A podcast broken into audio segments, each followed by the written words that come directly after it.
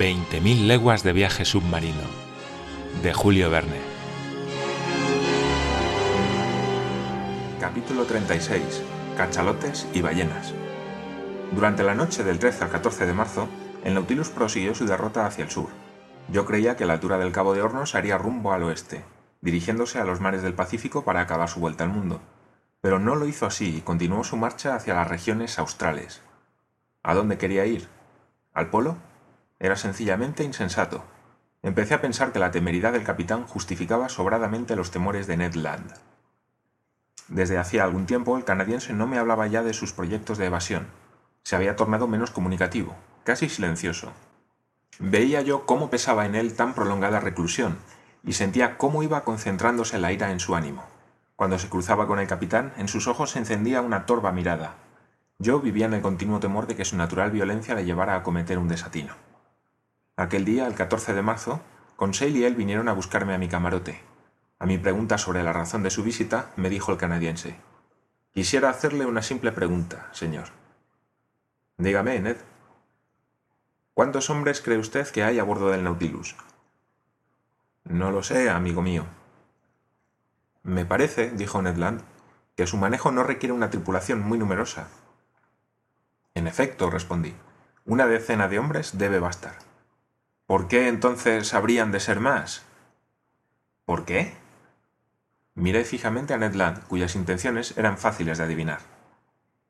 Porque, le dije, si mis presentimientos son ciertos y si he comprendido bien la existencia del capitán, el Nautilus no es solo un navío, sino también un lugar de refugio para los que, como su comandante, han roto toda relación con la Tierra. Puede que así sea, dijo Conseil, pero de todos modos el Nautilus no puede contener más que un número limitado de hombres. ¿No podría evaluar el señor ese máximo? ¿De qué manera, Conseil? Por el cálculo. Dada la capacidad del navío, que le es conocida al señor, y consecuentemente la cantidad de aire que encierra, y sabiendo, por otra parte, lo que cada hombre gasta en el acto de la respiración, así como la necesidad del Nautilus de remontar a la superficie cada 24 horas, la comparación de estos datos... No acabó con Shale la frase, pero comprendí a dónde quería venir a parar. Te comprendo, dije, pero esos cálculos, de fácil realización, no pueden darnos más que un resultado muy incierto. No importa, dijo Ned Land. Bien, vayamos pues con el cálculo. Cada hombre gasta en una hora el oxígeno contenido en 100 litros de aire, o sea, en 24 horas el oxígeno contenido en 2.400 litros. Exactamente, asintió Conseil. Ahora bien, proseguí, dado que la capacidad del Nautilus es de 1.500 toneladas y la de la tonelada es de 1.000 litros, el Nautilus contiene 1.500.000 litros de aire, que divididos por 2.400, rápidamente calculé con el lapicero arrojan un cociente de 625, lo que equivale a decir que el aire contenido en el Nautilus podría en rigor bastar a 625 hombres durante 24 horas. ¡625! exclamó Ned. Pero podemos estar seguros, añadí, que entre pasajeros, marineros y oficiales no llegamos ni a la décima parte de esa cifra. Lo que resulta todavía demasiado para tres hombres, murmuró Conseil. Así que mi pobre Ned no puedo hacer más que aconsejarle paciencia. Y más aún que paciencia, resignación, añadió Conseil usando la palabra justa. Después de todo, el capitán Nemo no podrá ir eternamente hacia el sur.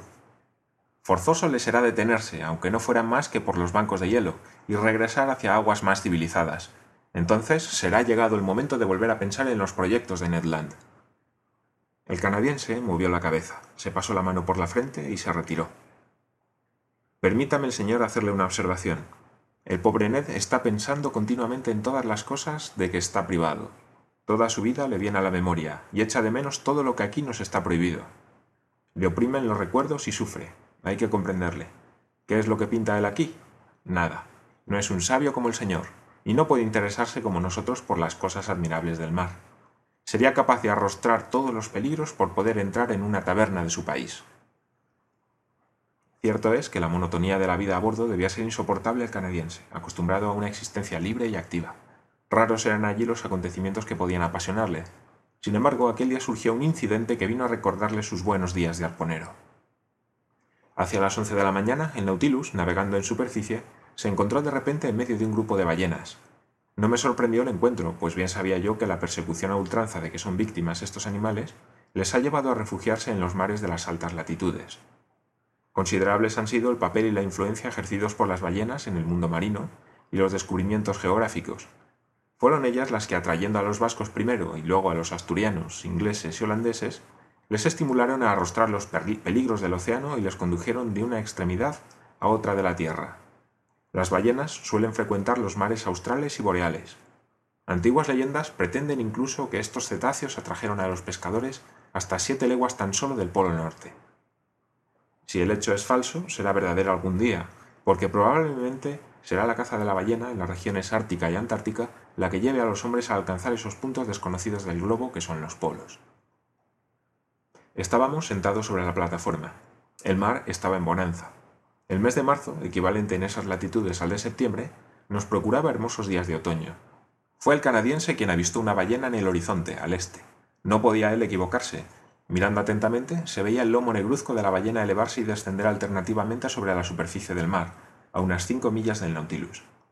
Ah, exclamó Ned Land, si estuviera yo a bordo de un ballenero, he ahí una vista que me haría feliz. Es un animal de gran tamaño. Fíjese con qué potencia despiden sus espiráculos columnas de aire y vapor. Mil diantres.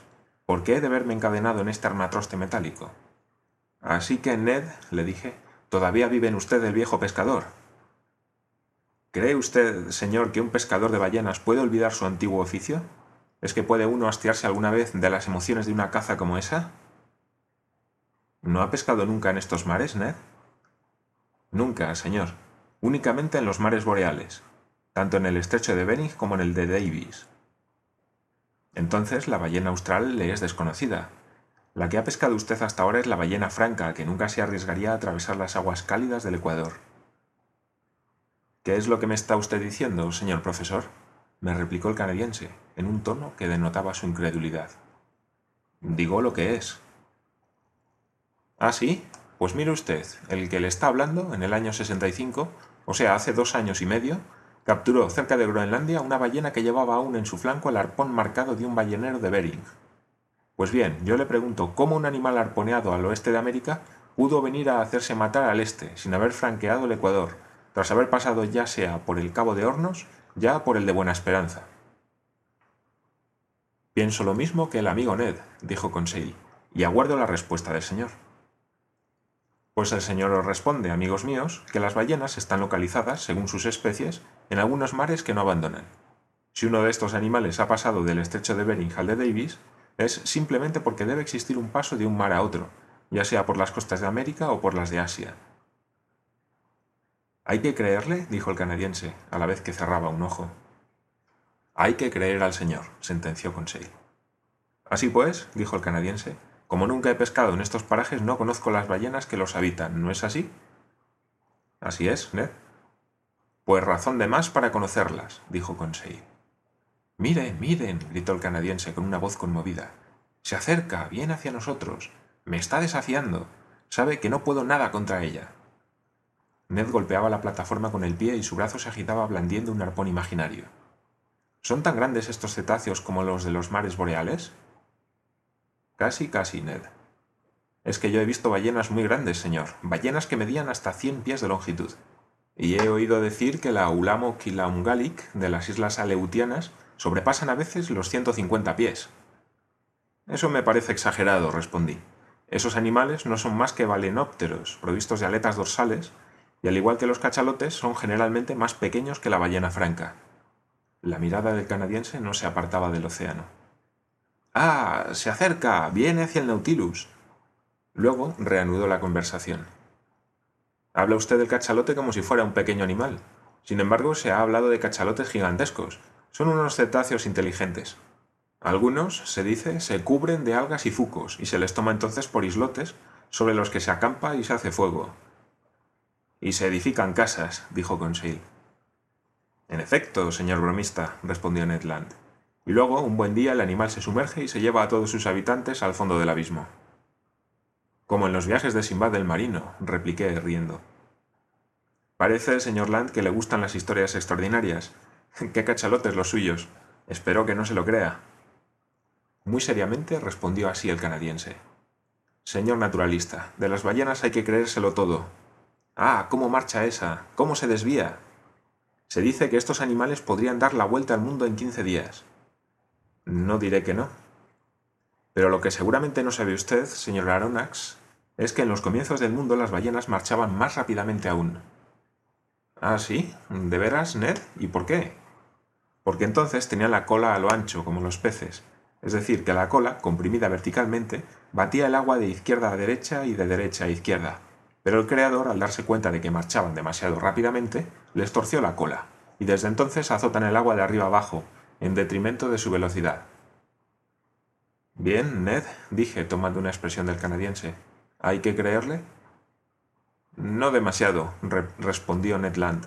No más que si le dijera que hay ballenas de 300 pies de longitud y de, de 100.000 libras de peso. Mucho es eso, en efecto. Sin embargo, hay que admitir que algunos cetáceos adquieren un desarrollo considerable, puesto que al parecer dan hasta 120 toneladas de aceite. Eso es verdad, eso lo he visto yo, dijo el canadiense. Lo creo, Ned. Como creo que hay ballenas que igualan en tamaño a 100 elefantes. Calcule usted el efecto que puede producir una masa así lanzada a toda velocidad. ¿Es verdad que pueden echar un barco a pique? preguntó Conseil. No lo creo, respondí. Se cuenta, sin embargo, que en 1820, precisamente en estos mares del sur, una ballena se precipitó contra el Essex y le hizo retroceder a una velocidad de 4 metros por segundo. Las olas penetraron por la popa y el Essex se fue a pique enseguida. Ned me miró con un aire burlón y dijo, En cuanto a mí, he recibido un coletazo de ballena. En mi bote, claro. Mis compañeros y yo nos vimos despedidos a una altura de seis metros, pero al lado de la ballena del señor profesor la mía no era más que un vallenato. ¿Viven muchos años estos animales? preguntó Conseil. Mil años, respondió el canadiense sin vacilar. ¿Cómo lo sabe usted, Ned? Porque así se dice. ¿Y por qué se dice? Porque se sabe. No, Ned, eso no se sabe, se supone, y esa suposición se basa en este razonamiento. Hace 400 años, cuando los pescadores se lanzaron por primera vez en persecución de las ballenas, éstas tenían un tamaño muy superior al actual. Se supone, pues, bastante lógicamente, que la inferioridad de las actuales ballenas se debe a que no han tenido tiempo de alcanzar su completo desarrollo. Esto es lo que hizo decir a Buffon que estos cetáceos podían y debían vivir mil años. ¿Me oye usted? Pero Ned Land no oía ni escuchaba. La ballena continuaba acercándose y él la seguía, devorándola con los ojos. No es una ballena, son diez, veinte, es una manada entera. Y no poder hacer nada, estar aquí atado de pies y manos. ¿Por qué no pide permiso de caza al capitán Nemo, amigo Ned? No había acabado todavía con Conseil de hablar cuando ya Ned Land se precipitaba al interior en busca del capitán. Algunos instantes después, ambos reaparecían en la plataforma. El capitán Nemo observó la manada de cetáceos que evolucionaba a una milla del Nautilus. Son ballenas australes, dijo. Hay ahí la fortuna de una flota de balleneros. Y bien, señor, eh, dijo el canadiense, ¿no podría yo darles caza aunque solo fuese para no olvidar mi antiguo oficio de arponero? ¿Para qué? respondió el capitán Nemo. ¿Cazar únicamente por destruir? No necesitamos aceite de ballena a bordo. Sin embargo, dijo el canadiense, en el Mar Rojo usted nos autorizó a perseguir a un dubongo. Se trataba entonces de procurar carne fresca a mi tripulación. Aquí sería matar por matar. Ya sé que es este un privilegio reservado al hombre, pero yo no admito esos pasatiempos mortíferos. Es una acción condenable la que cometen los de su oficio, señor Land, al destruir a estos seres buenos e inofensivos que son las ballenas, tanto la austral como la franca. Ya han despoblado toda la bahía de Baffin, y acabarán aniquilando una clase de animales útiles. Deje, pues, tranquilos a estos desgraciados cetáceos, que bastante tienen ya con sus enemigos naturales, los cachalotes, los espadones y los sierra. Fácil es imaginar la cara del canadiense ante ese curso de moral. Emplear semejantes razonamientos con un cazador, palabras perdidas. Ned Land miraba al capitán Nemo, y era evidente que no comprendía lo que éste quería decirle. Tenía razón el capitán. El bárbaro, desconsiderado encarnizamiento de los pescadores, hará desaparecer un día la última ballena del océano. Ned Land silbó entre dientes su Yankee Doodle, se metió las manos en los bolsillos y nos volvió la espalda. El capitán Nemo observaba la manada de cetáceos. Súbitamente se dirigió a mí. Tenía yo razón en decir que, sin contar al hombre, no le faltan a las ballenas enemigos naturales. Dentro de poco, esas van a pasar un mal rato. ¿Distingue usted, señor Aronax, esos puntos negruzcos en movimiento a unas ocho millas a sotavento? Sí, capitán, respondí. Son cachalotes, animales terribles que he encontrado a veces en manadas de doscientos o trescientos. A esos animales crueles y dañinos sí que está justificado exterminarlos. Al oír estas palabras, el canadiense se volvió con viveza. Pues bien, capitán, dije, estamos a tiempo, en interés de las ballenas. Inútil exponerse, señor profesor. El Nautilus se basta a sí mismo para dispersar a esos cachalotes, armado como está de un espolón de acero que, creo yo, vale tanto al menos como el arpón del señor Land. El canadiense no se molestó en disimular lo que pensaba, encogiéndose de hombros. Atacar a golpes de espolón a los cetáceos, ¿Dónde? ¿Cuándo se había visto tal cosa? Espere, señor Aronnax, dijo el capitán Nemo. Vamos a mostrarle una caza que no conoce usted aún. Nada de piedad con esos feroces cetáceos. No son más que boca y dientes. Boca y dientes. No se podía definir mejor al cachalote macrocéfalo, cuyo tamaño sobrepasa a veces los 25 metros. La cabeza enorme de este cetáceo ocupa casi el tercio de su cuerpo. Mejor armado que la ballena, cuya mandíbula superior está dotado únicamente de barbas, está provisto de 25 grandes dientes de 20 centímetros de altura, cilíndricos y cónicos en su vértice, que pesan dos libras cada uno. En la parte superior de su enorme cabeza, en grandes cavidades separadas por cartílagos, contiene de 300 a 400 kilogramos de ese aceite precioso llamado esperma de ballena. El cachalote es un animal feo, más renacuajo que pez, según la observación de Fredol, mal construido, malogrado, por así decirlo, en toda la parte izquierda de su estructura y con la visión limitada apenas a su ojo derecho. La monstruosa manada continuaba acercándose. Había visto ya a las ballenas y se disponía a atacarlas. Podía predecirse de antemano la victoria de los cachalotes, no solo por estar mejor conformados para el ataque que sus inofensivos adversarios, sino también porque pueden permanecer más tiempo bajo el agua sin subir a respirar a la superficie. Era tiempo ya de acudir en socorro de las ballenas. El Nautilus comenzó a navegar entre dos aguas. Conseil, Ned y yo nos apostamos en el observatorio del salón. El capitán Nemo se dirigió hacia la cabina del timonel para maniobrar su aparato como un artefacto de destrucción. Poco después, sentí cómo se multiplicaban las revoluciones de la hélice y aumentaba nuestra velocidad. Ya había comenzado el combate entre los cachalotes y las ballenas cuando llegó el Nautilus. La maniobra de éste se orientó a cortar la manada de macrocéfalos. Al principio, estos no parecieron mostrarse temerosos a la vista del nuevo monstruo que se mezclaba en la batalla, pero pronto hubieron de emplearse en esquivar sus golpes. ¡Qué lucha! El mismo Ned Land acabó batiendo palmas, entusiasmado. El Nautilus se había tornado en un arpón formidable, blandido por la mano de su capitán. Se lanzaba contra las masas carnosas y las atravesaba de parte a parte, dejando tras su paso dos movedizas mitades de cachalote. No sentía los tremendos coletazos que azotaban a sus flancos, ni los formidables choques. Exterminado un cachalote, corría hacia otro, viraba rápidamente para no fallar la presa, se dirigía hacia adelante o hacia atrás, dócil al timón, sumergiéndose cuando el cetáceo se hundía en las capas profundas o ascendiendo con él cuando volvía a la superficie, golpeándole de lleno u oblicuamente, cortándole o desgarrándole con su terrible espolón, y en todas las direcciones y a todas las velocidades. ¡Qué carnicería! ¡Qué ruido en la superficie de las aguas producían los agudos silbidos los ronquidos de los espantosos animales. En medio de aquellas aguas ordinariamente tan bonancibles, sus coletazos producían una verdadera marejada. Una hora duró aquella homérica matanza a la que no podían sustraerse los macrocéfalos. En varias ocasiones, diez o doce reunidos trataron de aplastar al Nautilus bajo sus masas. A través del cristal veíamos sus grandes bocazas pavimentadas de dientes, sus ojos formidables. Ned Land, que ya no era dueño de sí, les amenazaba e injuriaba. Sentíamos que intentaban fijarse a nuestro aparato como perros que hacen presa en un jabato entre la espesura del bosque. Pero el Nautilus, forzando su hélice, les arrastraba consigo o les llevaba a la superficie, sin sentir en lo más mínimo su enorme peso ni sus poderosas convulsiones. Al fin, fue clareándose la masa de cachalotes y las aguas recobraron su tranquilidad. Sentí que ascendíamos a la superficie. Una vez en ella, se abrió la escotilla y nos precipitamos a la plataforma. El mar estaba cubierto de cadáveres mutilados. Una formidable explosión no habría dividido, desgarrado, descuartizado con mayor violencia aquellas masas carnosas. Flotábamos en medio de cuerpos gigantescos, azulados por el lomo y blancuzcos por el vientre, y sembrados todos de enormes protuberancias como jorobas. Algunos cachalotes, espantados, huían por el horizonte. El agua estaba teñida de rojo en un espacio de varias millas, y el Nautilus flotaba en medio de un mar de sangre. El capitán Nemo se unió a nosotros, y dirigiéndose a Ned Land, dijo ¿Qué le ha parecido?